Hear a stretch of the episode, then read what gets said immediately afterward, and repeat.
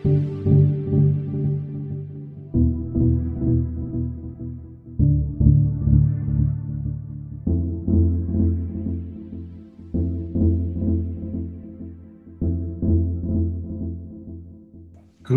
hier ist Alex. Ja, hi, und das ist der Gregor. Ja, und hier ist der Ingo von Carminiak. Willkommen zurück zu Folge 4 unseres Podcasts. Wir sind heute aus verschiedensten Städten zugeschaltet. Ich mal wieder aus Dresden, Gregor aus Magdeburg und ich habe gehört, aus der Nähe von Berlin bist du dazu geschaltet, Ingo. Genau, Ingo aus dem Rand von Berlin, aus Falkensee, genau. Und weil wir beschlossen haben, unser Format ein bisschen zu ändern und direkt mit den Fragen heute reinzustarten, darf ich direkt loslegen. Liebster Ingo, wer bist du eigentlich und von welchem Haus kommst du? Ja, also schönen guten Abend nochmal zusammen. Ja, mein Name ist Ingo Boxleitner. Ich bin Ansprechpartner bei Carminiac für ja, die Geschäftsanbahnung, für den Vertrieb im Norden und Osten und Westen von Deutschland. Und ich komme vom Hause Carminiac. Carminiac ist eine französische Fondboutique und äh, wir sind ein aktiver Manager, aber ich glaube, auch darüber wollen wir uns ja heute nochmal ein bisschen tiefer unterhalten, was das bedeutet. Genau, das werden wir sicherlich tun. Ähm, dann nochmal die nächste Einstiegsfrage direkt hinterher vielleicht. Wie bist du denn zu Carmeniak gekommen und was sind jetzt so als Vertriebsleiter da auch deine Aufgaben im Hause? Ja, ich bin mittlerweile sechs Jahre bei Carmeniak. Ich kenne Carmeniak aber im Prinzip seitdem Carmeniak in Deutschland aktiv ist. Das sind jetzt schon rund 15 Jahre. Also vielleicht so ein bisschen zu meiner Vita. Ich habe meine Historie im Private Banking, ähm, äh, bei Banken als Wertpapierspezialist, habe dann aber später äh, nur noch Banken fürs Wertpapiergeschäft betreut, war dann in der, auf einer Fondsplattform tätig, auch für Vertrieb, für eine offene Architektur von allen möglichen Fonds, also die ganze weite Welt der Investmentfonds. Und da habe ich Carminiak sehr zeitig kennengelernt. Äh, die Firma hat mich begeistert. Da arbeiten auch viele interessante Leute. Die Produkte sind gut und das hat mich eben vor sechs Jahren zu Carminiak geführt. Ja, was hat man so für, für Aufgaben, wenn man im Vertrieb unterwegs ist? Dann ist das natürlich die Betreuung und die Anbindung von Vertriebspartnern. Also das heißt bei uns, wir machen ja keinen Vertrieb direkt mit Endkunden, sondern wir betreuen im Prinzip Vermittler, Banken, Versicherungen, also alles, was Vertrieb von Investmentprodukten macht, also was die Endkunden betreut im Hinblick auf Anlagelösungen, die unter anderem eben auch mit Investmentfonds dargestellt werden. Und da ist natürlich zum einen die Repräsentation des Hauses Carmignac, die Bekanntmachung unserer Produktpalette, der Austausch mit den Vertriebspartnern zu unseren Strategien, aber auch Schulung zu den Strategien, regelmäßige Updates zu dem, was im Portfolio passiert. Also einfach da ein äh, Ansprechpartner zu sein für alle, die mit uns zusammenzuarbeiten möchten, wollen und äh, denen alles Mögliche an Informationen zukommen zu lassen und als Partner auch für Veranstaltungen zur Verfügung zu stehen, etc.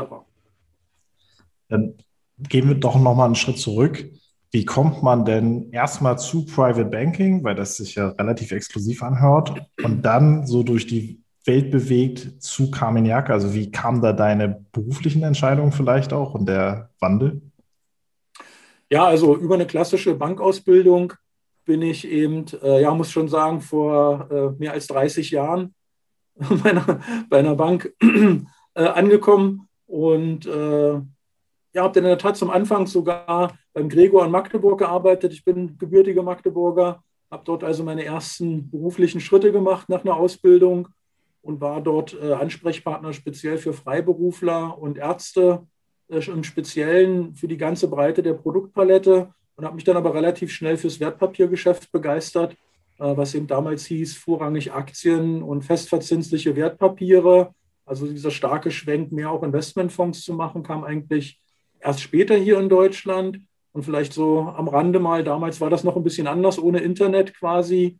Da gab es die Börsenkurse aus der Börsenzeitung und alles irgendwie immer so einen Tag zeitverzögert. Das war also noch eine ganz andere, eine ganz andere Welt. Hat aber auch damals schon sehr viel Spaß gemacht.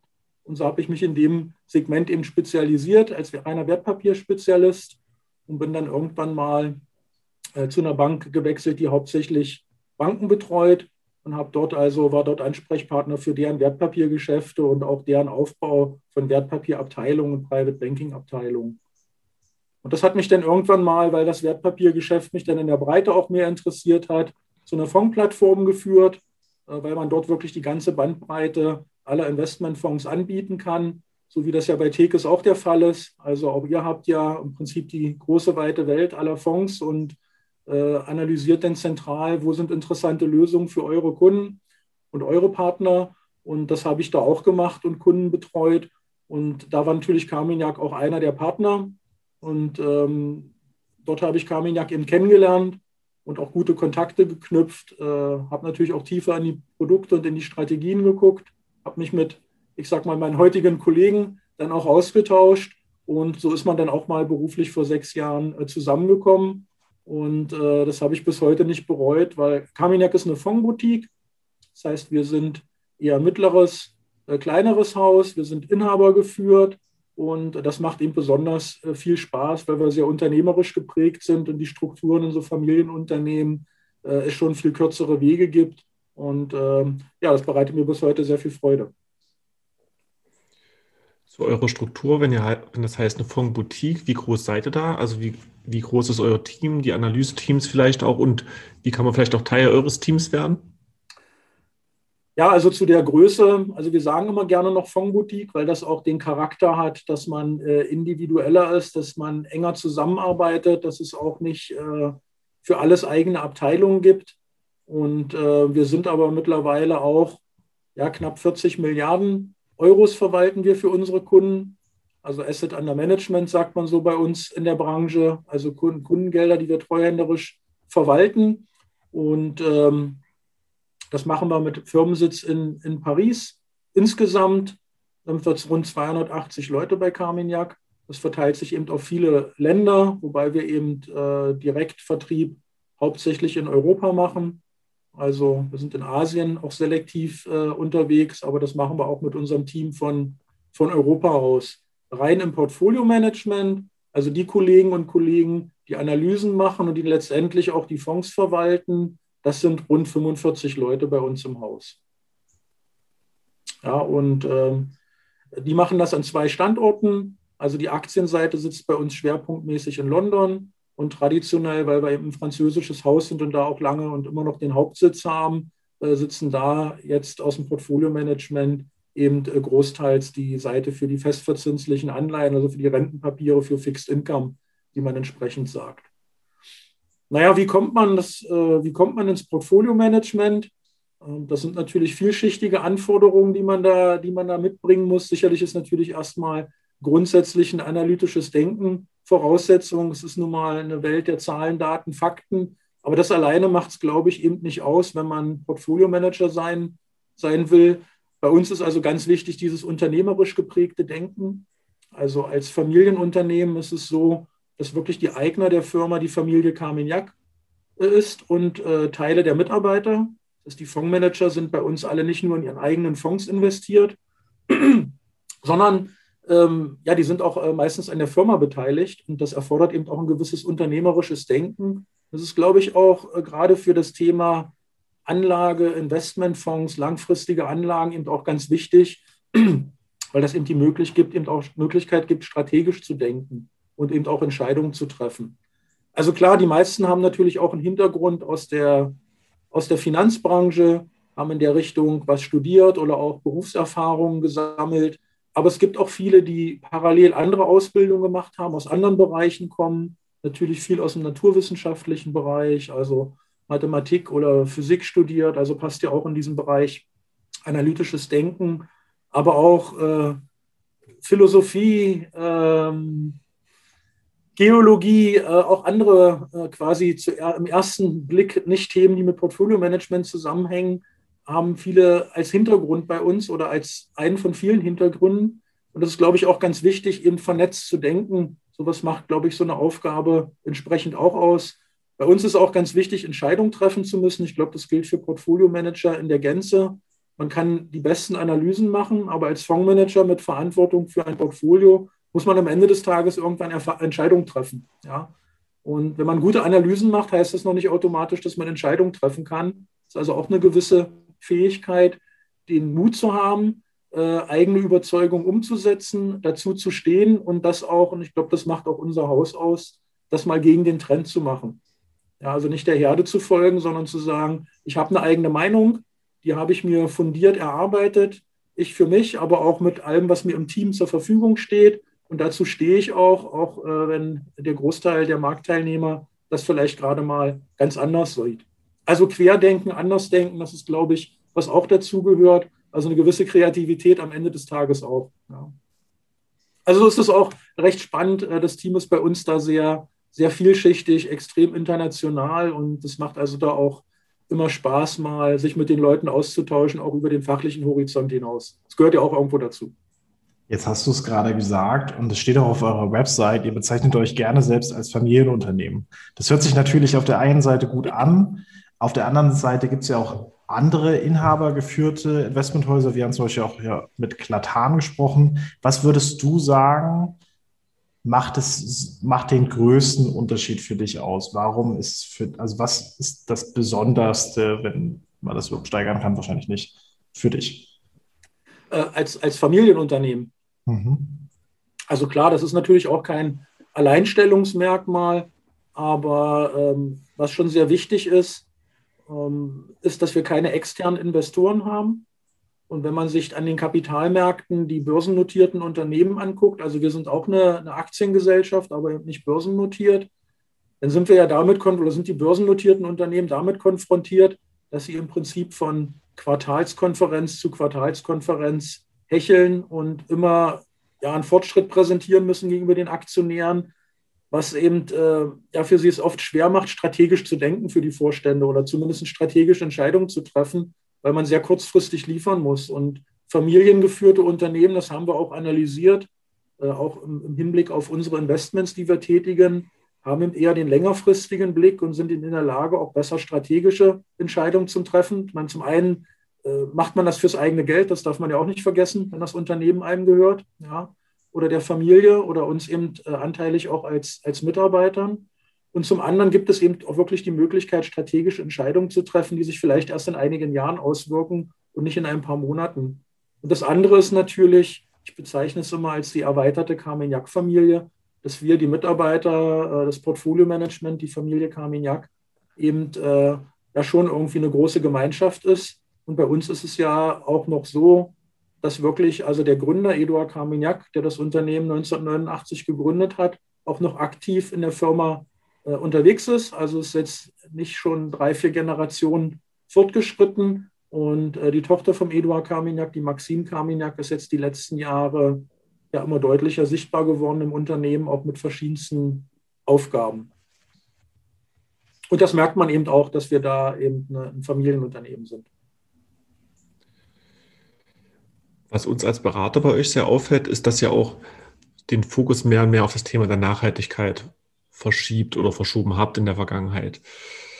Welche Definition nutzt ihr denn da für euch, was das Thema der Nachhaltigkeit angeht? Habt ihr da eine klare Definition, wo ihr euch im Rahmen bewegt an der Stelle? Ja, also das Thema Nachhaltigkeit ist ja absolut ein ganz wichtiges Thema. Und man kann sogar sagen, dass wir seit Gründung auch schon äh, erste Ausschlusskriterien hatten, wo wir nicht investieren wollen. Aber es ist eben ein sehr vielschichtiges Thema. Aktuell steht ja im Fokus mehr das Thema, also der, der Komponente des, des Klimawandels oder des Klimaschutzes. Das ist ja so stärker im Fokus. Aber auch gerade als aktiver Manager, der wir sind, waren ja schon immer die Themen Governance auch mit im Blick. Also wie werden Unternehmen geführt, aber auch die sozialen Aspekte rund um die Mitarbeiter, die wir übrigens als das wertvollste Kapital der, der, der Firmen erachten. Also wie geht man mit den Leuten um? Also es ist ein sehr vielschichtiges Thema. Ich würde mal sagen, auch das machen wir aktiv. Also kein Mainstream-Nachhaltigkeitsansatz. Und es muss für uns einhergehen, natürlich mit Wertzuwachs für die Kunden. Und gleichzeitig muss das aber, was wir machen in unseren Investments, auch einen Mehrwert bieten für die Gesellschaft. Und dann aber eben, was aktuell stärker im Fokus steht, eben für das Thema Umwelt. Und ähm, wir sind äh, ein Haus, was einen sehr aktiven Nachhaltigkeitsansatz hat. Das heißt also, um mal ein Beispiel zu bringen, äh, mittlerweile ist es bei uns so, dass wir also an ähm, aktiven Aktionärsentscheidungen teilnehmen, also sprich eine aktive Abstimmungspolitik eben auch auf den Hauptversammlungen verfolgen, um so auch direkt Einfluss nehmen zu können auf Unternehmen. Ähm, wir versuchen eben in unseren Aktivitäten auch nach vorne gerichtet Verbesserungspotenzial zu erreichen. Also auch da ist uns die Langfristigkeit wichtig und Wir wollen eben nicht nur in Unternehmen investieren, die heute, ich sage jetzt mal ein bisschen einfach, heute schon grün sind, sondern auch in Unternehmen, die ein erhebliches Verbesserungspotenzial bieten und die auch bereit sind, sich zu ändern. Also diese Einflussnahme über einen längeren Zeitraum, das ist uns also äh, auch ganz wichtig.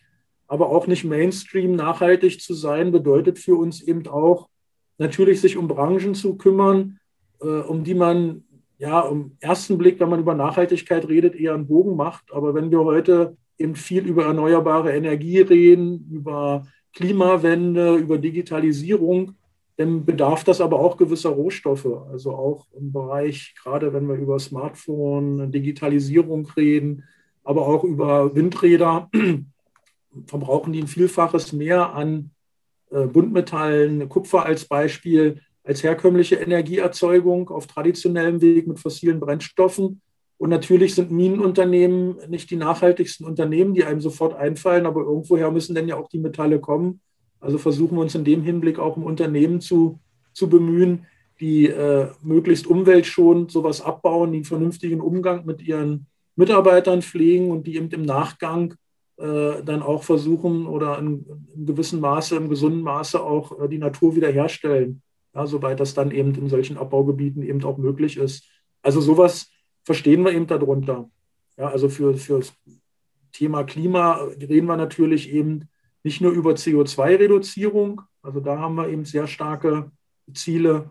Also generell bei allen unseren Fonds sind Ausschlusskriterien eben äh, Kohleverstromung, ähm, aber natürlich auch kontroverse Waffen, ähm, Erwachsenenunterhaltung, Tabak, ja, aber gerade in Bezug auf Klima ist CO2-Ausstoß natürlich ein wichtiges Thema, aber es geht eben auch um Abfallvermeidung, Abfallaufbereitung, Wasseraufbereitung, Recycling. Also das ist sehr vielschichtig. Beim Thema äh, soziale Aspekte, also Humankapital, geht es natürlich um Gesundheit der Mitarbeiter, um Zufriedenheit der Mitarbeiter, natürlich aber auch um gerechten Lohn. Ja, also auch da kann man direkte Einfluss nehmen. Und bei der Unternehmensführung geht es natürlich darum, ähm, auch Vergütung der, der Unternehmensführung. Es geht aber auch darum, wie geht man mit Korruption und Bestechung um.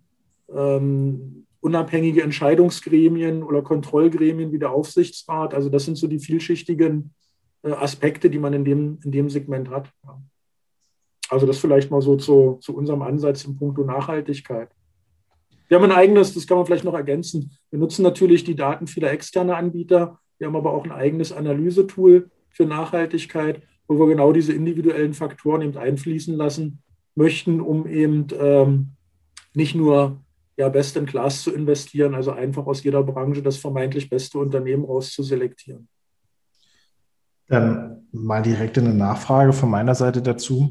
Wenn ihr sagt, ihr kümmert euch vor allem auch gerne um Branchen, die nicht Mainstream schon grün sind und versucht dort langfristig einen Einfluss auszuüben, ist das irgendwo dokumentiert? Kann man das als Anleger oder Anlegerin nachverfolgen? Weil ich das Gefühl habe, wenn man nur dann nur auf das Portfolio schauen würde, würde man vielleicht Firmen sehen, wo man denkt, okay, warum, was findet das jetzt gerade für einen Platz da drin? Oder wie, wie kommuniziert ihr das? Also natürlich nicht mit dem Schwerpunkt nur auf solche Unternehmen. Ich möchte nur sagen, dass wir diese eben nicht außen, nicht außen vor lassen. Ähm, das haben wir in verschiedenen Fondslösungen dokumentiert. Also das beste Beispiel dafür äh, ist bei uns Green Gold, heißt der Fonds. Der hat also im Prinzip ja genau die Aufgabe, solche Themen entsprechend zu, zu berücksichtigen, sich genau diesem Thema eben entsprechend Recycling, äh, nachhaltiger Abbau von Rohstoffen etc. auch, äh, auch zu widmen. Denn wir werden eine gewisse Transformationsphase haben, bis wir hin zu komplett erneuerbaren Energien kommen oder weg von den fossilen Brennstoffen. In dieser Übergangsphase müssen wir ja auch irgendwie haushalten, Energie erzeugen äh, Rohstoffe, Bodenschätze äh, abbauen. Und das ist uns wichtig, das eben nach besten Möglichkeiten auch nachhaltig, äh, nachhaltig zu tun. Ja, also von daher, das ist dann im Fondsprospekt von solchen Fonds auch entsprechend vermerkt. Heute, also es gibt ja jetzt ganz jüngst eine EU-Offenlegungsverordnung ähm, zu dem Thema Nachhaltigkeit und da werden die Fonds klassifiziert und Fonds, die sich speziell auf, diese Verbesser auf dieses Verbesserungspotenzial ähm, ja, verlegen. Die heißen Impact-Fonds und sind Artikel 9-Fonds nach dieser EU-Offenlegungsverordnung. Da haben wir auch einige. Aber das machen wir eben so auch nicht in allen Fonds. Aber dieser Grundgedanke, dieses Verbesserungspotenzial zu erkennen, der positiven Einflussnahme, das ist schon äh, grundsätzlich bei uns verankert. Auch von mir dann nochmal eine Nachfrage, wenn ihr aktiv Einfluss nehmt auf die Unternehmen, wer trifft denn die Entscheidung oder geht denn auch zu so einer Aktionärsversammlung zum Beispiel und erhebt da als Anteilseigner die Stimme? Ist es dann einer der Fondsmanager? Gibt es da spezielle Leute für die dafür eingesetzt und vielleicht die Familie Carmeniak selbst? Also gibt es schon Organisationen, die das machen, mit denen man sich austauscht, was man entsprechend äh, dort auch umgesetzt haben möchte und wie man votiert. Also ISS ist da als Beispiel unser Partner. Aber man geht dann eben auch aktiv mit den Unternehmen in Dialog. Das eine ist ja das Abstimmen auf der Hauptversammlung. Das andere ist ja aber auch regelmäßig mit den Unternehmen im Austausch zu sein und auch zu sagen, was einem nicht gefällt und dann von der, von der Firma zu hören, äh, also ob man da auf offene Ohren stößt, ob Wille da nichts ändern und Unternehmen wird, um da andere Scoring oder bessere Ergebnisse zu bekommen. Und das gleicht man dann in, und das macht dann die Analysten und Portfolio-Manager eben im direkten Austausch mit den, mit den Unternehmen. Ja, aber diese, die reine äh, Abstimmung, das wird oft über Partner äh, wahrgenommen, über Organisationen, die sich darum kümmern, aber mit denen man vorher auch im aktiven Austausch ist, um entsprechend auch seine Meinung kundzutun. Es gibt ja dann eine, eine Agenda, wo abgestimmt wird, zu welchen Themen und, und da entsprechend äh, sich zu auszutauschen. Aber es war eben, ich sage jetzt mal, äh, das kommt immer mehr. Wir sind da, glaube ich, schon sehr gut unterwegs mit 100 Prozent. Aber in der Vergangenheit war das nicht unbedingt üblich, dass die Fondsgesellschaften ihre Stimmrechte wahrgenommen haben. Und in dem Sinne ist es eben eine aktive Wahrnehmung der Stimmrechte. Dann habe ich mal eine weitere Frage, die auf, von einer Sache, auf die wir gestoßen waren. Und zwar seid ihr ein recht großer Anbieter von defensiven Fonds. Wir haben in der Vergangenheit schon teilweise, zumindest mit Platan, auch über defensive Fonds gesprochen. Aber wie seht ihr dort die Zukunft? Vielleicht für alle Zuhörenden, die damit nicht so viel anfangen können. Defensive Fonds legen Geld in Anführungsstrichen sicherer an, setzen auf weniger schwankungsstarke Bereiche, gehen seltener in den Aktienmarkt, nicht gar nicht und auch nicht unbedingt wenig, aber auf jeden Fall weniger. Und wie seid ihr da aufgestellt? Wieso positioniert ihr euch da so stark und wie seht ihr dort die Zukunft? Ja, also ich würde jetzt gar nicht unterstreichen, dass wir ein großer Anbieter von defensiven Fonds sind. Ich glaube, eine unserer Stärken liegt in, äh, in unseren vermögensverwaltenden Produkten, die eher recht ausgewogen sind. Das ist bei uns die Patrimon-Familie. Der ein oder andere vielleicht schon mal gehört haben, den Carmignac Patrimon das ist einer unserer Gründungsfonds, den es eben auch schon seit 1989 gibt. Und dem zugrunde liegt ein gewisser Ansatz, den wir mittlerweile eben in verschiedenen Produkten pflegen. Und das sind eben vermögensverwaltende Produkte, die das Ziel haben, wir nennen das immer das doppelte Mandat, also sprich in schwierigen Marktphasen das Kapital der Anleger zu schützen. Also wenn es mal stärker nach unten geht, so wie auch im letzten Jahr eben, im Frühjahr ist ja quasi vor etwas mehr als einem Jahr gewesen, als die Börsen wegen ähm, ja, der Corona-Pandemie stark korrigiert haben, die aber dann auch in der Lage sind, in äh, guten Marktphasen die Aufwärtsbewegung mitzunehmen, wobei da nicht das Ziel ist, allen vorne wegzurennen, sondern wenn man in schwierigen Phasen die Verluste besser vermeiden kann als viele andere. Ganz vermeiden ist natürlich äh, nicht generell möglich. Dann steht man ganz gut da und der Grundgedanke dahinter ist im Prinzip dieser Patrimon-Ansatz. Patrimon, wenn man es jetzt so wortwörtlich übersetzen würde aus dem Französischen, heißt äh, vererbtes Schützen oder Vermögen schützen. Und für die Franzosen bedeutet das eben äh, viel mehr als den Blick auf finanzielle Aspekte zu haben. Es gibt einen Tag des Patrimon in Frankreich da geht es also auch um den Erhalt von Kulturgütern, es geht um den Erhalt von Familientraditionen. Bei uns geht es eben um den Erhalt von, von Kapital, aber auch den Wertzuwachs beim Kapital. Und äh, das ist natürlich ein Thema, was für viele Anleger sehr wichtig ist.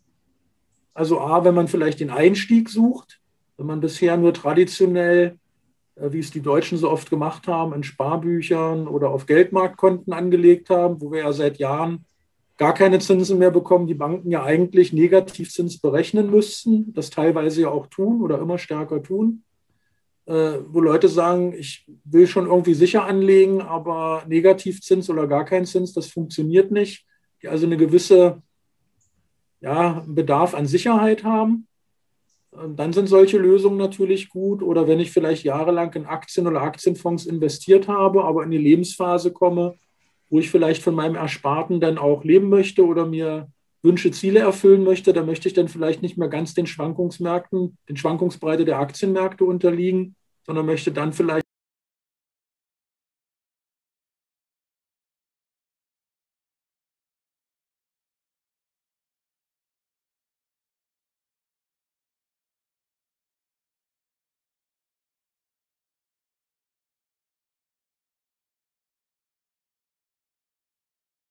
dürfen wir immer zwischen 0 und 50 Prozent Aktienquote haben. Das ist im Prinzip die, die langfristig treibende äh, Quote für die Performance. Aber, also die Wertentwicklung, aber auch 50 Prozent müssen immer in Liquidität oder Rentenpapieren investiert sein. Die bringen dann Stabilität und einen geringeren Ertrag. Aber auch in dem schwierigen Umfeld der aktuellen Märkte kann man auch mit festverzinslichen Wertpapieren noch etwas Ertrag generieren. Und diese Balance, diese Ausgewogenheit soll dann langfristig zu guten Wertzuwächsen auch nach Inflation führen, aber die Schwankungsbreite niedriger halten als bei einer reinen Aktienlösung. Und von daher glaube ich, ist diese Anlageklasse, nennen wir es jetzt ruhig defensive Investments, also für uns ist ausgewogen, so ähm, eher der, der Begriff für unsere Patrimon-Reihe, aber eben ganz wichtig, weil dieser Bedarf eben bei sehr, einer sehr breiten Schicht der Anleger im Prinzip vorhanden ist und für viele eben auch ein Basisinvestment darstellt. Auch ich persönlich investiere langfristig und, und äh, gerne lieber in Aktien oder Aktienfonds. Aber natürlich ähm, kann man das nicht nur. Und wie gesagt, im Hinblick auf die Lebensphasen muss man irgendwann auch mal anfangen, zumindest Teile umzuschichten. Und dafür eignen sich solche Lösungen hervorragend als, ich sage jetzt mal, als Basisinvestment auch für viele Anleger. Als eine breit aus, aufgestellte Vermögensverwaltung. Wie, wie seht ihr da die Zukunft? Das ist ja in den letzten Jahren und Jahrzehnten, gerade zwei Jahrzehnten, immer schwieriger geworden, defensiv gute Renditen zu erzielen. Ne, durch so eine Pandemie, wie wir sie jetzt haben, wird das ja auch nicht unbedingt leichter, wenn man sich die Geldpolitik anguckt, die gerade äh, geschieht an der Stelle. Seht ihr da noch eine Zukunft, auch da relativ defensiv gute Renditen zu erzielen, auch über Inflationsniveau? Oder ist das wirklich auch so ein absterbender Ast, so in Anführungszeichen? Also für unseren, für unseren Ansatz nicht. Darum hatte ich jetzt auch bewusst gesagt, wir sind ausgewogen. Also je nach Definition, was, was defensiv ist. Also gibt es ein paar offizielle Definitionen von ein paar äh, Anbietern, die die Analysen fahren. Aber äh, natürlich mit einer Aktienquote von nur 10 Prozent wird es langfristig eben auch recht schwierig, nachhaltig nach Inflation und Steuern auskömmliche Erträge zu erzielen. Wir glauben aber hier mit einer Lösung, wo man bis zu 50 Prozent in Aktien investieren kann, hat man langfristig auch schon gute Möglichkeiten, attraktive Renditen, Entschuldigung, attraktive Renditen zu erwirtschaften. Und ähm, vor allem spielt es da wahrscheinlich ein bisschen darauf an, dass es auf der Rentenseite, also bei diesen festverzinslichen Wertpapieren, immer schwieriger wird. Und da ist eben Flexibilität ganz wichtig.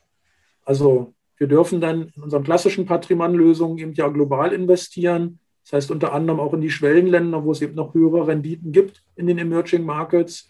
Wir können auch alle Anleihensegmente bedienen, Staatsanleihen, Unternehmensanleihen. Also das heißt, wir sind gar nicht darauf angewiesen, äh, nur in deutsche Bundesanleihen zu investieren, die im Negativ rentieren, sondern eben in viele verschiedene Segmente. Aber auch da muss man eben den Freiheitsgrad haben, hier sehr aktiv unterwegs sein zu können. Und dann gibt es hier eben auch noch Geld zu verdienen. Das ist aus unserer Sicht weiterhin auch ein wichtiger Baustein, um eben Stabilität in so einem Portfolio in schwierigen Marktphasen zu, zu erzeugen. Ja. Und mhm. zum anderen, auch wenn Inflation jetzt wieder aufkommt, das war ja nochmal ein gutes Stichwort, natürlich ist das vielen Anlegern nicht so bewusst, wie Inflation im Zeitverlauf auch Vermögen auffressen kann. Ähm, aber wir hatten jetzt eben sehr lange auch eine Zeit sehr niedriger Inflation. Das darf man eben, eben auch nicht vergessen. Also die Zinsen sind sehr niedrig, aber auch die Inflation war, war und auch für Europa muss man sagen, ist ja immer noch recht niedrig. In den USA sehen wir ja eher schon einen Anstieg der Inflation. Das ist mit Blick auf die nächsten Fra äh, Jahre oder Monate, sagen wir bis ins nächste Jahr hinein, die Frage, wie nachhaltig ist das? Wie stark wird die Inflation da steigen? Wir haben ja im Prinzip ein erklärtes Ziel von ungefähr 2 Prozent. Da sind wir hier in Deutschland noch ein Stück weit von entfernt. Ähm, also auch das gehört natürlich immer noch mit in die Betrachtung hinein. Aber das führt zu einem weiten Feld der Definition wie misst man Inflation? Ist das, was wir da gesagt bekommen, wirklich die Inflation, die uns beschäftigt, der persönlichen Warenkörbe Und natürlich haben wir in den letzten Jahren, das merken wir auch in Deutschland recht stark, die Inflation in Vermögenspreisen erlebt. Also gerade wenn man sich Immobilien anguckt, äh, gab es ja da starke Bewegungen. Ähm, aber auch könnte man auch die, die, die, die Aktienrallye auch ein Stück weit in Inflation in Vermögenswerten bezeichnen. Ja, wobei die normalen Lebenshaltungskosten, abgesehen vom Wohnen, jetzt über die letzten zehn Jahre ja sehr stabil gewesen sind. Wobei man natürlich auch da die Frage stellen muss, wenn allein letztes Jahr 23 Prozent aller verfügbaren US-Dollar gedruckt wurden, ob da nicht irgendwann mal eine nachgelagerte Inflation kommen müsste. Aber ich glaube, da haben wir dann Zeit, uns darüber zu unterhalten, wie, wenn wir es in den nächsten Monaten und Jahren beobachten dürfen. Vielleicht eine Frage, die uns sehr, sehr stark interessiert hat.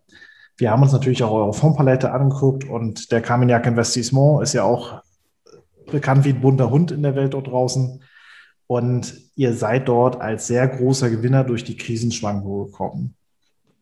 Ist zumindest so, wie es, wie es scheint. Ist das auch eure Einschätzung? Welche Gründe sind eurer Meinung nach dafür federführend gewesen? Und ist das eher Zufall, sodass man halt mit einem Fondsmanagement spricht, wo das halt zufällig gut gelaufen ist, mit einem anderen, wo es zufällig schlecht gelaufen sind? Oder was denkt ihr dazu? Also ja, wir haben gerade im letzten Jahr das Umfeld äh, sehr gut managen können.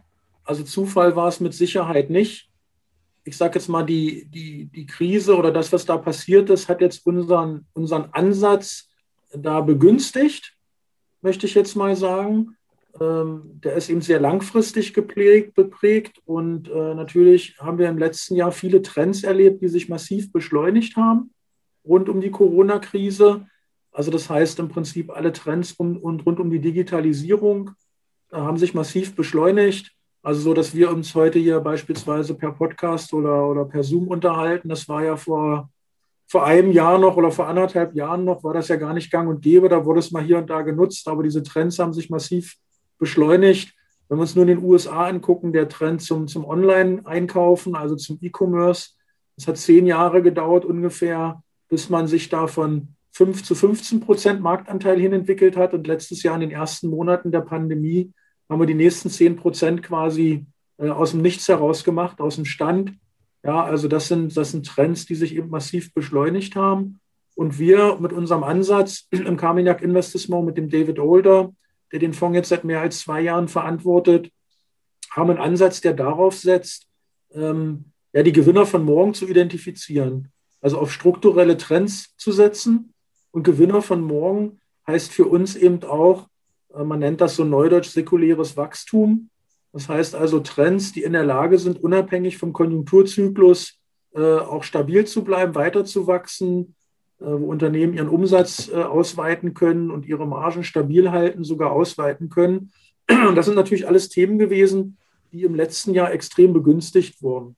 Diese Trends hatten wir schon vorher gesetzt. Wir sind von diesen Trends auch langfristig äh, überzeugt. Und äh, die haben sich im letzten Jahr eben besonders gut entwickelt, werden sich aber auch im nächsten Jahr überdurchschnittlich oder in den nächsten Jahren aus unserer Sicht überdurchschnittlich entwickeln. Wenn, und das ist, glaube ich, auch ganz wichtig, wenn man die richtigen Unternehmen identifiziert. Also auch da kann man nicht pauschal sagen, man kauft alles, wo E-Commerce draufsteht oder Digitalisierung, sondern für uns ist es immer ganz wichtig zu analysieren, äh, was machen die Unternehmen anders Warum sind sie in der Lage, langfristig überdurchschnittlich stark zu wachsen? Also diese disruptiven Trends.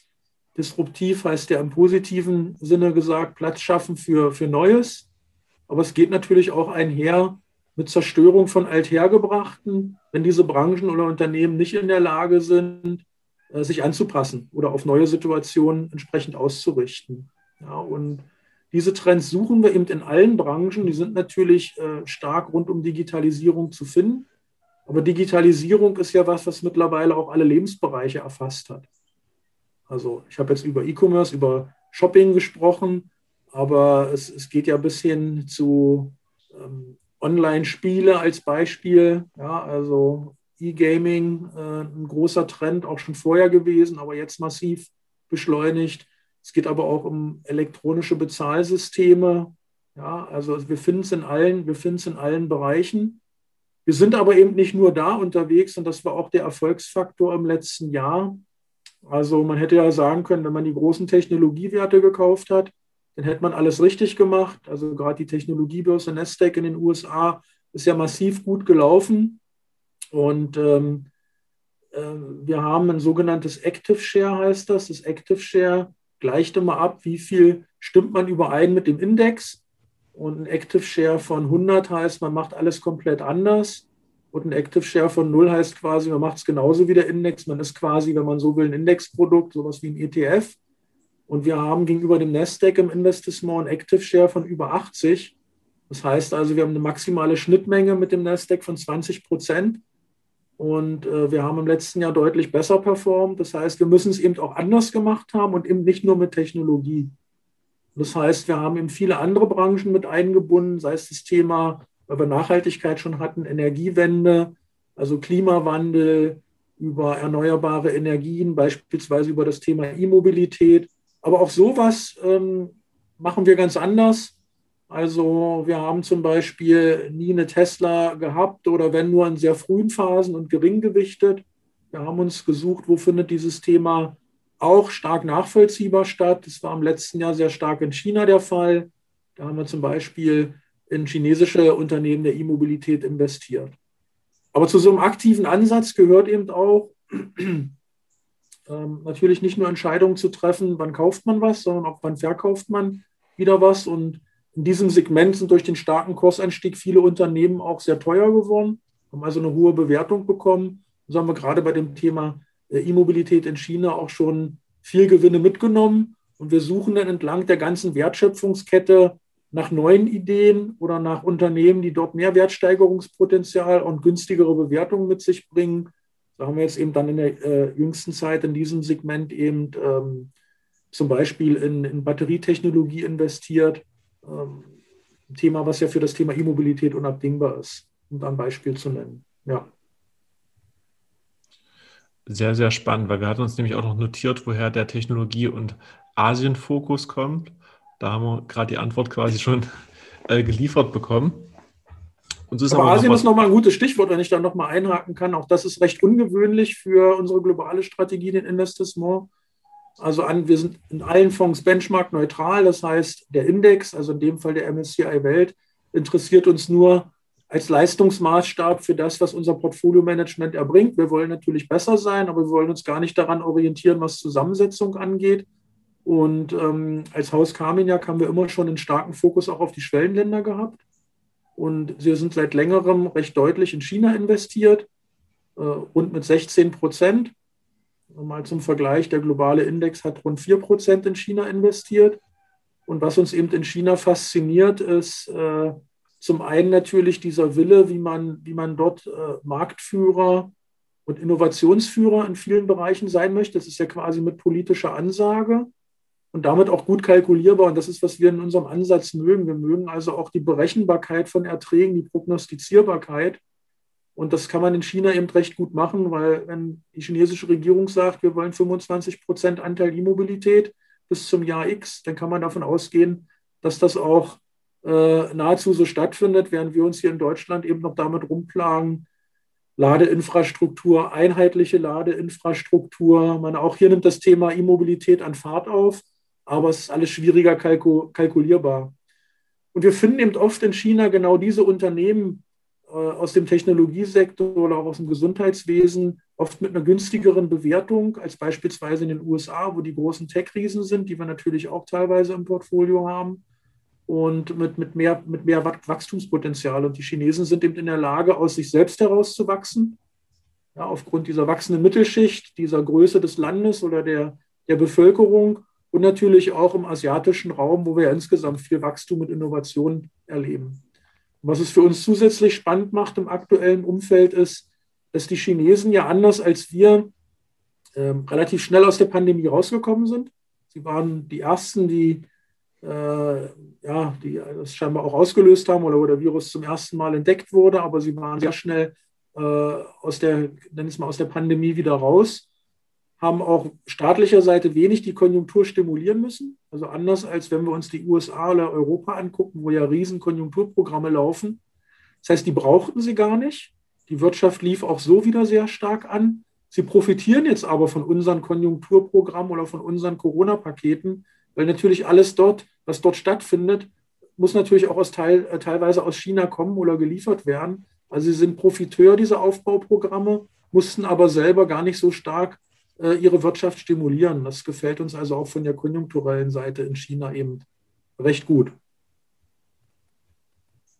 Ja, kleiner Einwurf äh, zum Thema China.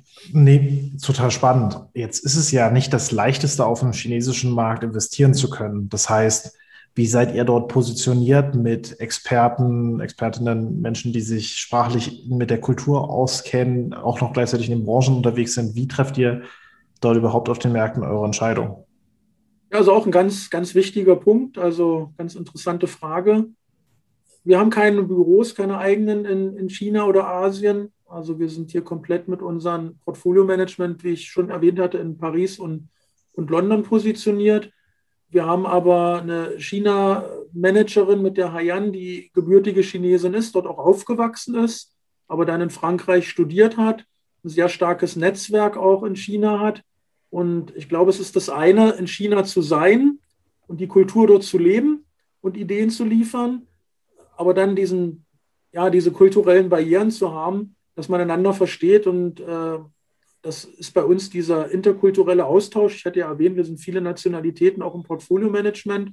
Und so hat die Haiyan den Vorteil, dass sie ein sehr starkes Netzwerk in China hat, ähm, aber auch die Kultur der Europäer versteht und lebt und so in beide Richtungen auch denken kann. Wir kennen ja oft die, die, die Asiaten, die, die immer lächeln, ja, ähm, die also ihr, vielleicht das, was sie denken, verstecken hinter einem lächelnden Gesicht. Und sie versteht eben beide Kulturen, ist in beiden Kulturen akzeptiert und hat eben in beiden Kulturen auch ihr, ihr Netzwerk. Und für uns heißt dann eben Analyse, nicht nur mit den Firmen zu sprechen, sondern auch äh, ja, zu gucken, wie denkt der Konsument auf der Straße, wie denkt der einzelne Arzt, der das Medikament verschreiben muss, ja, welche Trends finden statt, welche Autos werden verkauft. Also wirklich auch mit den Leuten auf der Straße zu sprechen, den Nutzern, den Zulieferern, dem Vertrieb von einzelnen Produkten, um so auch ein rundes Bild zu bekommen, was entsprechend äh, in der Wirtschaft und in China eben passiert.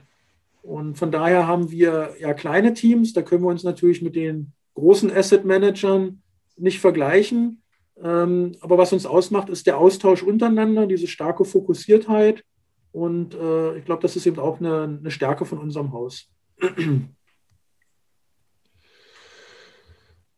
Und wir haben schon seit Jahren das vielleicht auch noch, es gibt ja verschiedene chinesische Aktienmärkte, also den lokalen Markt in, in Festlandchina, den Hongkong-Markt und natürlich die chinesischen Aktien, die ADRs, die in USA gehandelt werden. Wir haben eben für alle drei Märkte auch Zulassung oder speziell für den chinesischen Inlandsmarkt. Das war bis vor wenigen Jahren nicht selbstverständlich. Also wir können auch an allen chinesischen Marktsegmenten entsprechend handeln für unsere Fonds. Wie, sieht, wie siehst du oder wie seht ihr da das Risiko, dass sowas passiert wie mit Alibaba? Also für unsere Zuhörer vielleicht.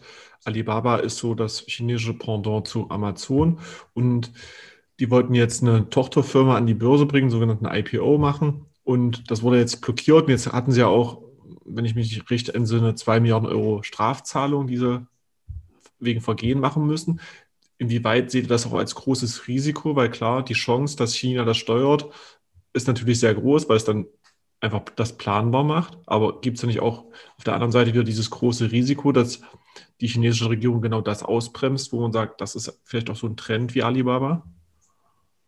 Also natürlich beobachten wir, was da passiert, eben sehr genau. Und so warnend sind wir eben in Alibaba beispielsweise auch nicht, äh, auch an der Stelle nicht, nicht investiert.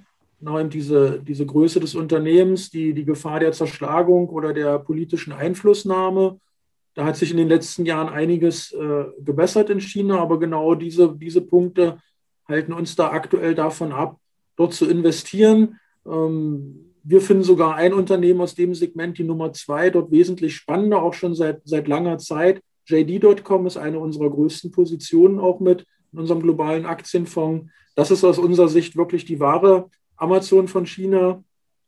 Ähm, gefällt uns besser, weil sie entlang der ganzen Verwertungskette arbeitet, auch die Zustellung selber macht und auch viele Teilbereiche schon an die Börse gebracht hat oder bringen wird. Also das ist unsere Top-Position da, aber das sind eben wichtigste Aspekte und das gehört eben für einen aktiven Manager auch dazu, genau auch die Politik vor Ort äh, zu beobachten, Einflussnahmen zu, äh, zu beobachten. Und, und das ist natürlich dann auch gerade in den Schwellenländern eben im Hinblick auf Governance eben wichtig zu gucken, wer kann da Einfluss nehmen. Ja, und wo gibt es da vielleicht auch, auch Punkte, die Risiken mit sich bringen. Also von daher beobachten wir sowas auch sehr genau. Auf dem Inlandsmarkt zu handeln, ich dachte, dass das gar nicht möglich sei. Ist das nur für Fondsmanagements möglich? Ist das auch für Privatpersonen überhaupt möglich? Wie, wie ist da so ein Zertifizierungsverfahren vielleicht auch? Also man, ja, man braucht da entsprechende Zulassung äh, für die chinesischen Festlandsmärkte. Als Privatperson, glaube ich, kann man das nicht. Das weiß ich aber nicht, äh, nicht genau als Ausländer, was es da für Restriktionen gibt oder wie da der Zugang ist. Man muss aber sagen, die, die äh, Chinesen sind schon irgendwie ein sehr aktienaffines Volk, also anders als wir Deutschen. Ja, also die haben eine andere Aktienkultur. Also man könnte auch sagen, die sind ja auch generell sehr dem, dem Wettspiel verschrieben in der, in der Breite. Ja, also auch Macau als äh, Lieblings äh, Las Vegas des, äh, der Chinesen, sage ich jetzt mal, ist sehr beliebt. Also die machen sehr viel auch mit, mit Aktien. Das führt eben oft auch äh, zu lokalen Preisübertreibungen. Und von daher gucken wir uns natürlich auch an, wo gibt es welche Aktie am günstigsten. Und wir sind aktuell zum Beispiel gar nicht stark in den chinesischen Festlandsaktien investiert, weil sie oft eben auch wesentlich teurer sind. Ähm, bei, bei, bei gleichen sind ja letztendlich gleiche Unternehmen, die auch in, in Hongkong, China gehandelt werden. Also das muss man natürlich auch äh, entsprechend abgleichen. Was kauft man da eigentlich? Aber wir haben eben den Marktzugang. Das ist entsprechend wichtig. Äh, ich glaube, die Chinesen gehen damit mittlerweile auch ein bisschen offener um, ein bisschen großzügiger. Aber wir haben das jetzt schon seit äh, sechs Jahren, glaube ich, oder ungefähr so in dem Dreh. Also waren da ziemlich früh auch mit dabei, äh, direkt auf den lokalen chinesischen Märkten handeln zu dürfen. Was uns auch noch aufgefallen ist, vielleicht auch nochmal den Schwenker zu machen, rück zu euren Familienunternehmen. Der Herr Oder, der ist ja auch sehr regelmäßig auf Foren und auf Vorträgen zu sehen. Und generell als Haus bekommt man sehr, sehr regelmäßig, ich zumindest, auch Einladungen zu Schulungen oder anderen Events von euch. Wie, vielleicht die Frage, wie ihr dazu gekommen seid und was euch dort auch im Umgang mit Vertriebspartnern da auch wichtig ist, dass ihr das auch in dieser Menge einfach abhaltet und macht. Ja, also erstmal positiv, dass das, dass das positiv auffällt, dass wir da sehr aktiv sind. Natürlich ist das auch eine Art von, von Marketing. Und ich glaube natürlich, für uns ist eben auch wichtig, dass ähm, erstmal Produktpartner natürlich, aber dann auch, äh, auch, auch Endinvestoren, Kunden, ja, Privatleute eben verstehen, was unsere Philosophie ist. Wir möchten da möglichst transparent sein. Das sieht man ja bei uns auch auf der Webseite, wo wir wöchentlich eben auch, äh, zumindest für Vertriebspartner, Wochen, Wochenberichte veröffentlichen, wo man sehen kann, was sich bei uns geändert hat. Und natürlich äh, möchten wir auch zeigen, wie wir denken, wie wir nach vorne denken, wie wir uns positioniert haben. Und ich glaube, für interessierte Vertriebspartner ist es eben auch wichtig zu sehen, dass diese Transparenz da ist, auch zu verstehen, wie wir denken um sich eben auch langfristig bei uns zu engagieren. Denn so wie wir als Familienunternehmen langfristig denken, haben wir natürlich auch am liebsten Investoren, die uns langfristig begleiten und mit uns zusammenarbeiten, also eine Partnerschaft pflegen, so wie wir das ja mit Tekes auch schon seit, seit vielen, vielen Jahren tun. Und das heißt, man geht auch mal durch dick und dünn. Äh, wenn man den anderen versteht, äh, dann hat man auch entsprechendes Vertrauen. Das ist wichtig. Aber auch natürlich eine andere Funktion, die solche Veranstaltungen haben, ist, wir möchten natürlich auch das Thema Investment nach vorne bringen. Also ja, es ist ja leider äh, noch kein Thema, was in, in, Deutschland zum Massenphänomen geworden ist. Ich glaube, in der, in der Spitze rund um den Börsengang von Deutsche Telekom, weiß nicht, ob ihr euch da überhaupt noch daran erinnern könnt. Ähm, da hatten wir, glaube ich, mal über Fonds und Direktaktien in der Spitze eine Aktionärsquote von Deutschland von 20, 21 Prozent, wenn ich das richtig in Erinnerung habe. Ähm, aktuell sind wir, glaube ich, bei 14, 15 Prozent. Haben wir uns wieder ein bisschen nach oben gearbeitet. Aber das heißt ja im Umkehrschluss, selbst zum, äh, zum, zu, zu den Spitzenzeiten hatten vier von fünf Leuten im Prinzip noch nie was mit einer Aktie oder einem Investmentfonds mit Aktien zu tun. Und ähm, das ist eben auch eine Aufgabe. Es ist ein Riesenfeld. Wir haben einen riesen Anlagebedarf.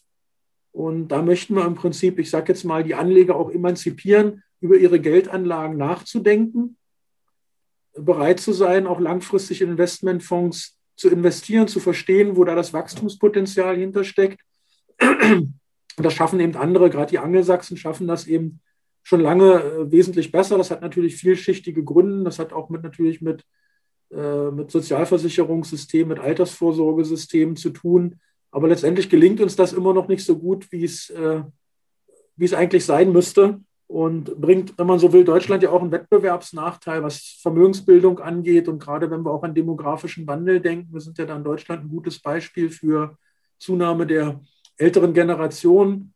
Äh, ein wichtiges Thema, ich sage jetzt mal gerade auch in eurer Generation äh, gesprochen, rechtzeitig auch mit Investieren anzufangen und eben, äh, ja, ich sage mal, auch das Verständnis zu wecken, dass man lieber heute schon mit 50 Euro monatlich anfängt zu sparen, als vielleicht mit 40 sich mal Gedanken zu machen, wie man 10, 20, 30.000 Euro anlegen kann. Denn dieser Zinseszinseffekt, das regelmäßige, das rechtzeitige Anfangen, das hat eine sehr starke Auswirkung.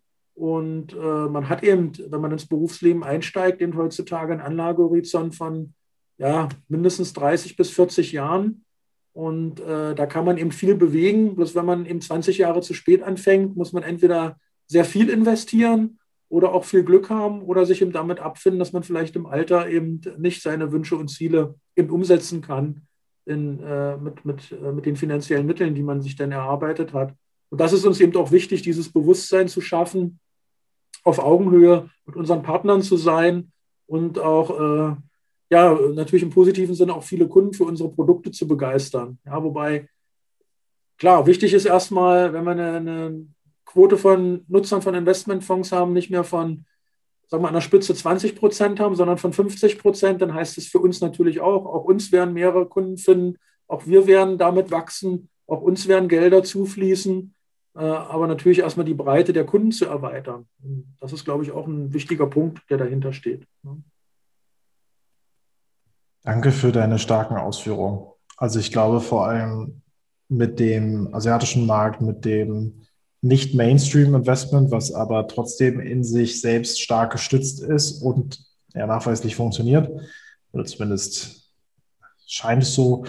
Ähm, ich glaube, das ist eine wichtige Perspektive gewesen. Das heißt, bis hierhin schon mal ein großes Dankeschön. Da wir gleich jetzt noch den Raum öffnen wollen für Fragen, die heute aus dem Publikum kommen, wollte ich euch schon mal ermutigen, ihr da draußen, die uns gerade zuhören, schreibt uns doch eure Fragen, die per Direktnachricht, Gregor und mir oder direkt einfach in den Chat. Und währenddessen würde ich mit dir einmal noch unser kleines Format Top oder Flop durchspielen. Okay. Wo wir uns drei Themen rausgesucht haben, wo vielleicht einmal Daumen hoch, Daumen runter ähm, und vielleicht ein, zwei Sätze dazu. Fangen wir mal an. Nummer eins, Europa als Wirtschaftsmacht ich mache trotzdem Daumen hoch, weil wenn man es individuell betrachtet, und das machen wir als aktiver Manager, dann gibt es sehr, sehr viele gute Unternehmen in Europa. Es fehlen natürlich die großen Tech-Giganten. Deswegen ist es in Europa im letzten Jahr ja auch deutlich schlechter gelaufen als der, der breite Markt. Aber es gibt diese Unternehmen. Es gibt sehr viele Innovationsführer im, im Industriebereich. Ja. Und auch wenn wir uns gerade das Thema erneuerbare Energien oder Klimawandel angucken, ist Europa da Weltmarktführer, wenn ich das so sagen darf. Wichtig ist ein aktiver Ansatz, genau die Unternehmen zu identifizieren, die eben hier Alleinstellungsmerkmale haben, die auch diesen säkulären Wachstumstrends unterliegen. Da gibt es sehr viele in Europa. Und von daher glaube ich, wir haben jetzt die Pandemie nicht gut bewältigt. Ich hoffe, dass wir da nachholen können und nachlegen können. Aber wir haben viele gute Unternehmen in Europa. Man muss sie dann entsprechend finden. Und äh, ich glaube, auch das äh, können wir. Dann Nummer zwei, äh, Value Investing. Also Unternehmen, Bestandsunternehmen oder solche, die vielleicht jetzt nicht zu den Tech-Giganten und Teslas dieser Welt gehören? Also wir sind grundsätzlich Wachstumsin Wachstumsinvestor, ja, aber auch dieser zwischen Value-Prozess und äh, Wachstums-Growth-Prozess, sagt man ja dann, ähm, gibt es keine eindeutige Abgrenzung. Die wesentliche Abgrenzung ist im Prinzip bei, bei Value-Prozess investiert man in gute Unternehmen, äh, wo man im Prinzip die aktuell günstig sind ja, also man hier auf die aktuellen Gewinne guckt zur Bewertung. Bei Wachstumsunternehmen, und das hatte ich ja versucht zu schildern, ist der Fokus eben nach vorne blickend, zu sagen, wo liegt das zukünftige Gewinnpotenzial. Wir haben aktuell eine starke Nachholbewegung für Value. Wir haben auch in ausgewählte Value-Titel investiert, wobei es eben da, und das ist mir eben nochmal ganz wichtig an der Stelle, gar nicht um äh, Growth versus Value geht, sondern es geht um gute Unternehmen. Und es gibt in beiden Segmenten gute Unternehmen und Unternehmen, aus dem Tech-Bereich ist jetzt nicht besser geworden, weil die Pandemie da war und eins aus dem Value-Bereich nicht schlechter geworden. Es gibt da vielleicht temporäre Bevorzugung auch. aber die Unternehmensqualität muss stimmen und wir haben auch gerade in der Krise in, in, in qualitativ gute Value-Unternehmen investiert aus Verlierern der Pandemie oder befristeten Pandemie-Verlierern aus dem Bereich Tourismus oder äh, auch Luftfahrt. Aber grundsätzlich sind wir Wachstumsinvestor, das muss ich schon sagen. Also unser Ansatz dann äh, langfristig Wachstum. Und dann haben wir als drittes noch VW bzw. die deutsche Autoindustrie. Ja, ich, ich bleibe mal bei VW konkret, weil wir in der Tat äh, in VW investiert sind, aber noch gar nicht so lange. Also auch nochmal ein gutes Beispiel für einen aktiven Ansatz. Ich hatte ja vorhin die chinesische E-Mobilität erwähnt und hatte auch erwähnt, dass wir uns da Ende letzten Jahres schon recht stark getrennt haben, die Position deutlich reduziert haben, weil die Titel sehr gut gelaufen sind. Und parallel haben wir in Volkswagen investiert. Und im Prinzip aus zwei Gründen. Äh, zum einen erstmal dieser zyklische Grund mit der Konjunkturerholung, also der Erwartung, dass sich die Volkswirtschaften wieder öffnen, laufen solche Titel gut. Aber äh, noch viel stärker, äh, Volkswagen als einer der größten Automobilhersteller hat mittlerweile auch eine sehr stabile E-Mobilitätsstrategie und natürlich als Massenanbieter. Also wenn man sich mal anguckt, Tesla verkauft, glaube ich, ähm, ja, 5% von dem, was VW weltweit an Autos verkauft im Jahr. Ist dieser Massenanbieter, der mittlerweile auch eine reine E-Mobilitätsstrategie hat. Und das haben wir dann ja am Kurs auch gesehen, wie das den Kurs beflügelt hat, im Prinzip in, in den letzten sechs Monaten und dann nochmal einen extremen Push gab, als wir Mitte März diesen ausgerufen Battery Day hatten, als komplett in Richtung E-Mobilität und eigene Batterieherstellung ging. Also von daher gefällt uns das in diesem, ähm, in diesem Blick auch als einer, ich hatte vorhin über disruptive Trends gesprochen. Normalerweise wird man sagen, die klassischen Automobilhersteller unterliegen diesem disruptiven Trend der E-Mobilität. Wir glauben aber, dass Volkswagen hier die Trendwende schafft, äh, wenn nicht sogar schon geschafft hat. Also äh, hier in diese Richtung sich positiv zu entwickeln. Ja. Und sieht man ja ähm, über die letzten Monate, Pi mal Daumen, 60 Prozent äh, Kurszuwachs, während genau über die Titel, die ich gesprochen habe, die extrem gut gelaufen sind, diese chinesischen E-Mobilitätstitel, äh, die dann nachgegeben haben und ja parallel rund 20 Prozent verloren haben. Danke dir. Ja, in der Zeit haben mich die ersten Fragen aus dem Publikum erreicht. Ich lese sie einfach mal so vor, wie sie hier steht.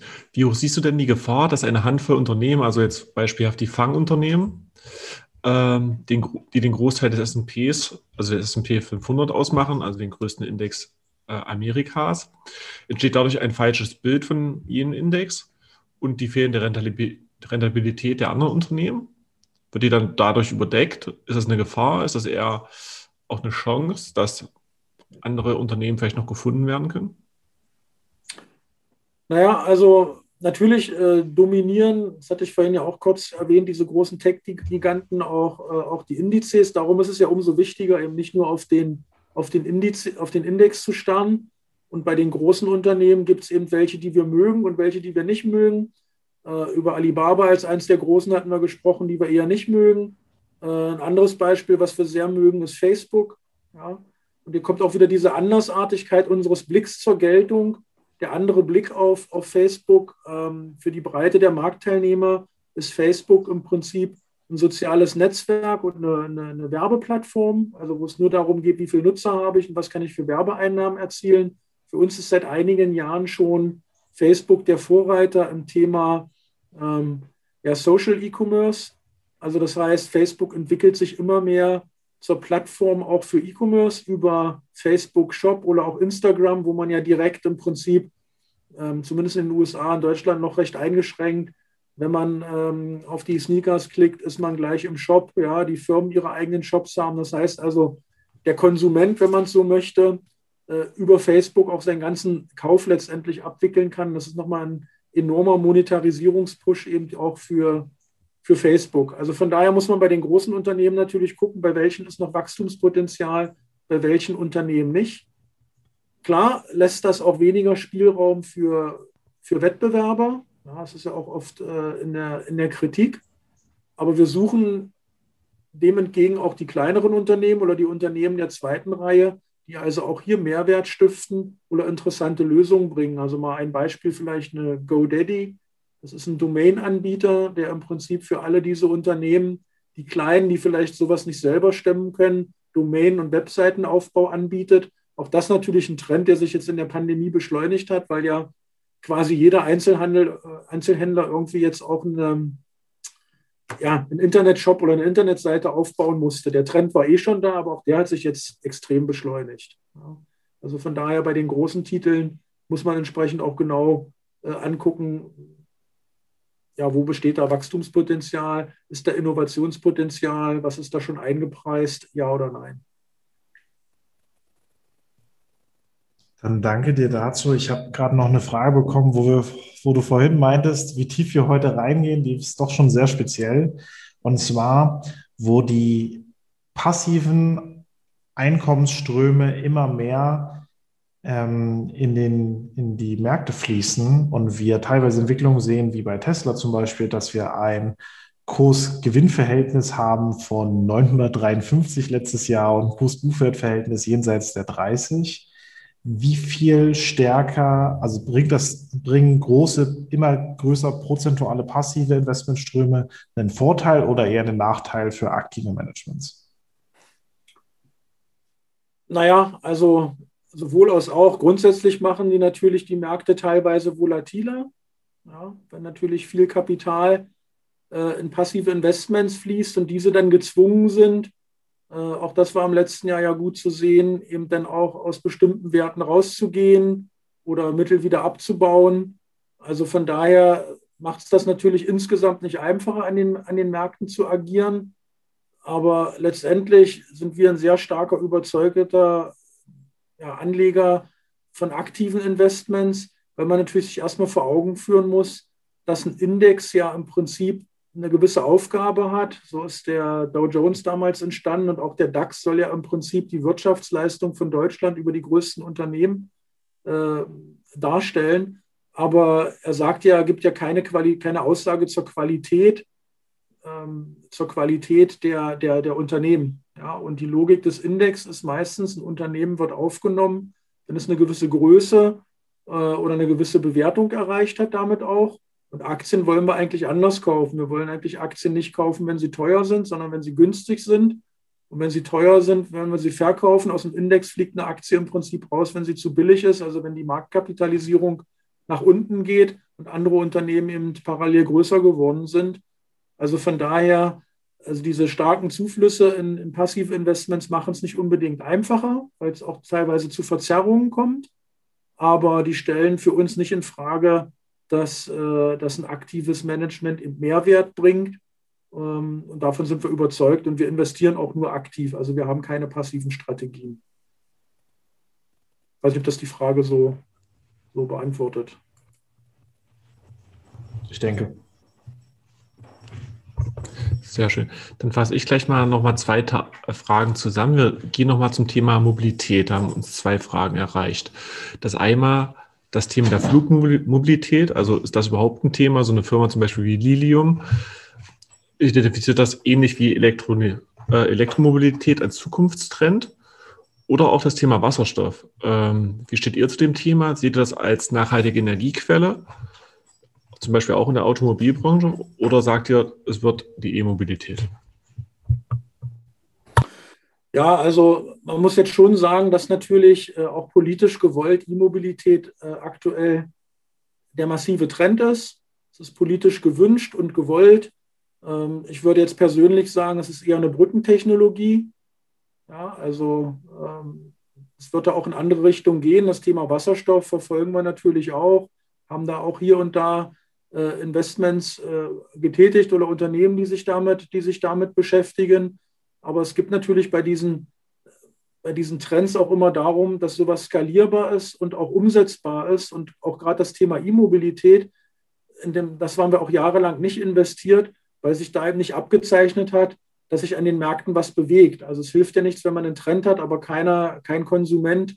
Also es muss erstmal natürlich eine verkaufsreife Möglichkeit geben dort als Konsument auch zu partizipieren und auch äh, entsprechendes Wachstumspotenzial. Und das muss man im Prinzip eben erstmal sehen. Und da ist der aktuelle Trend, eben, wie gesagt, politisch aktuell massiv E-Mobilität. Sicherlich auch ein, ein, erster wichtiger und guter Schritt an dem Thema äh, Wasserstoff sind wir dran, haben auch hier und da Investments getätigt. Aber das ist ja noch in dem Sinne noch nicht massentauglich, sagen wir mal. Aber natürlich an den Unternehmen sind wir entsprechend äh, auch interessiert und gucken uns solche Trends natürlich auch sehr eng, sehr eng an. Das ist übrigens auch nochmal ein wichtiger Punkt zum Thema Analysten. Wir haben vorhin über Fondsmanagement gesprochen. Das war eure Frage. Was muss man erfüllen, um dahin zu kommen?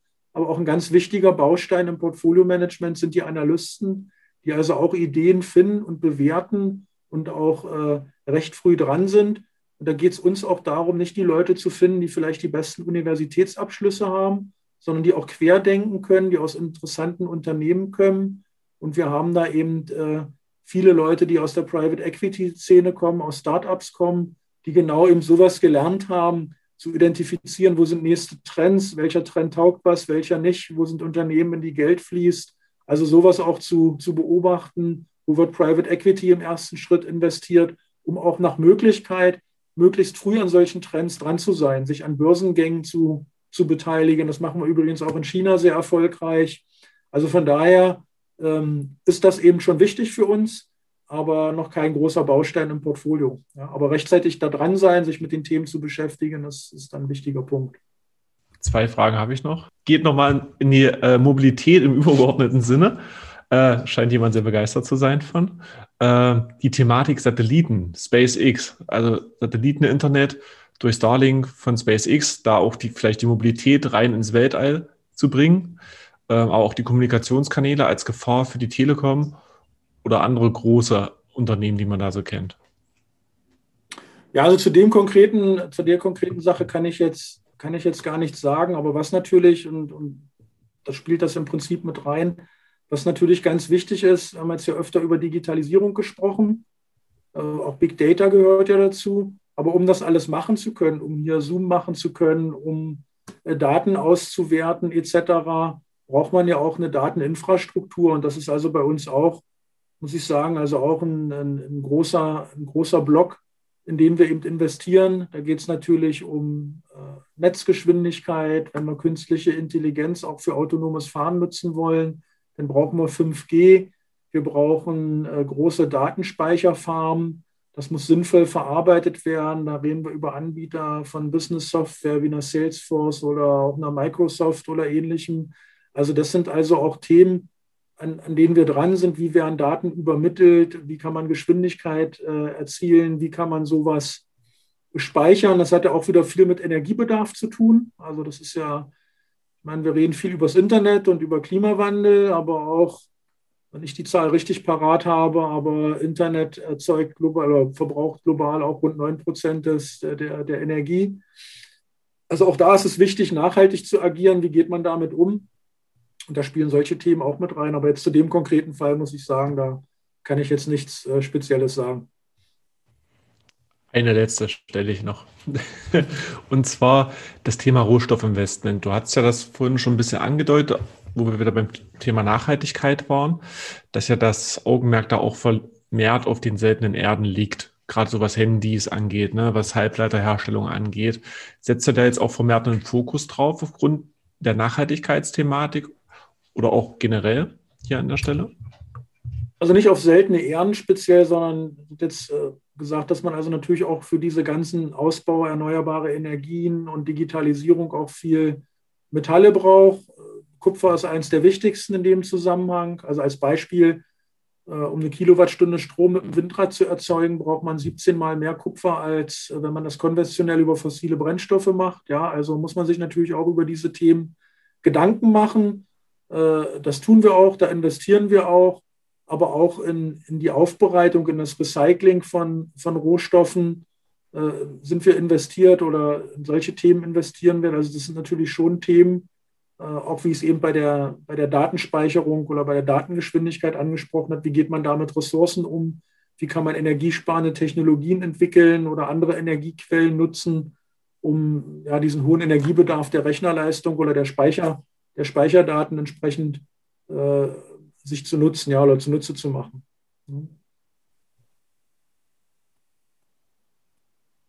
Und ich glaube auch, das werden wir in den nächsten Jahren wahrscheinlich nur noch ausgeprägter bei euch auch im Investment wiedergespiegelt sehen.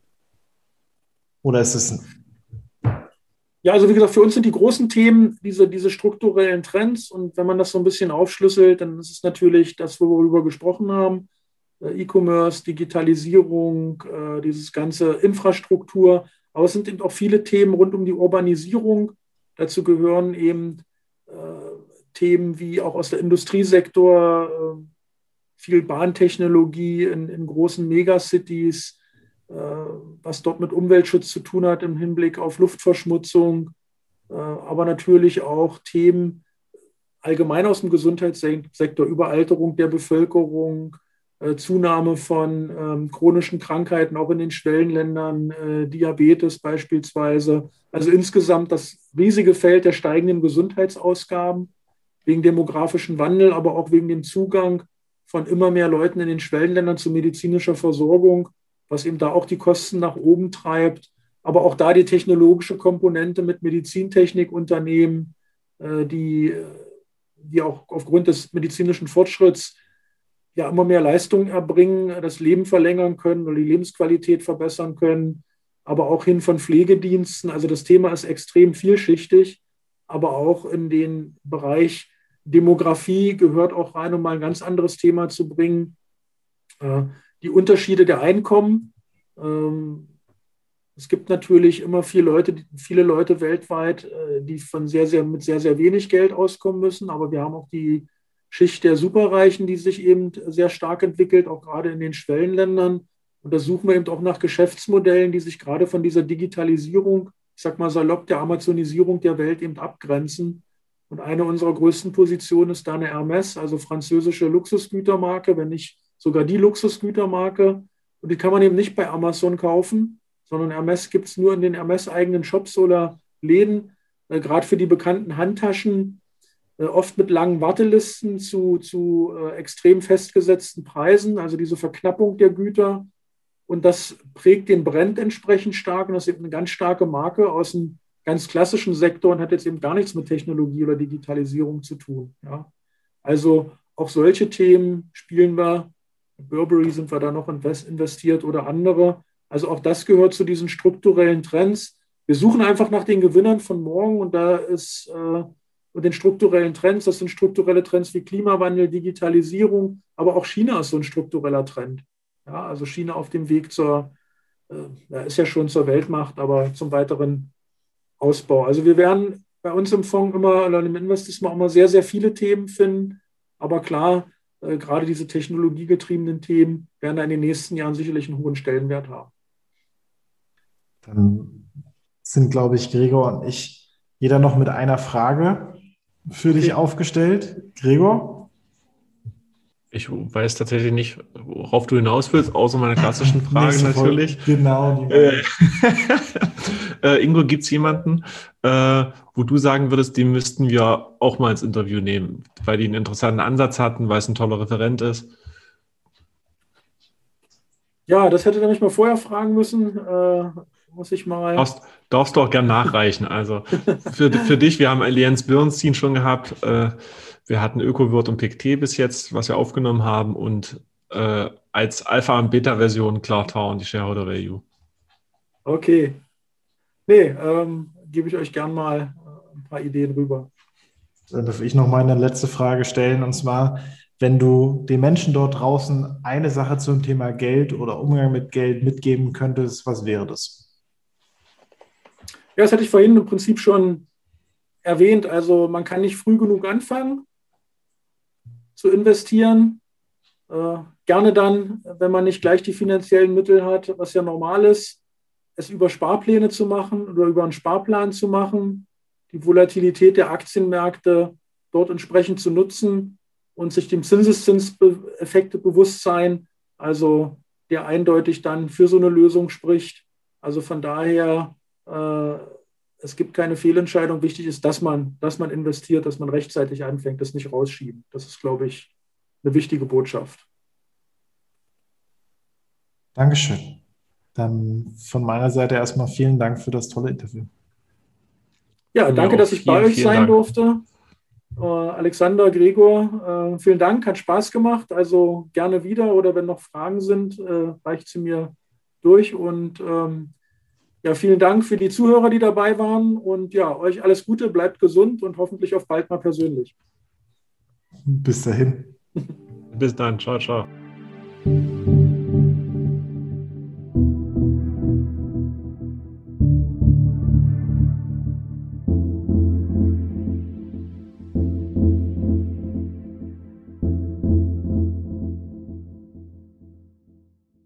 Willkommen zum Ende dieser Folge. Wenn ihr möchtet, könnt ihr euch noch wie immer unseren Disclaimer anhören.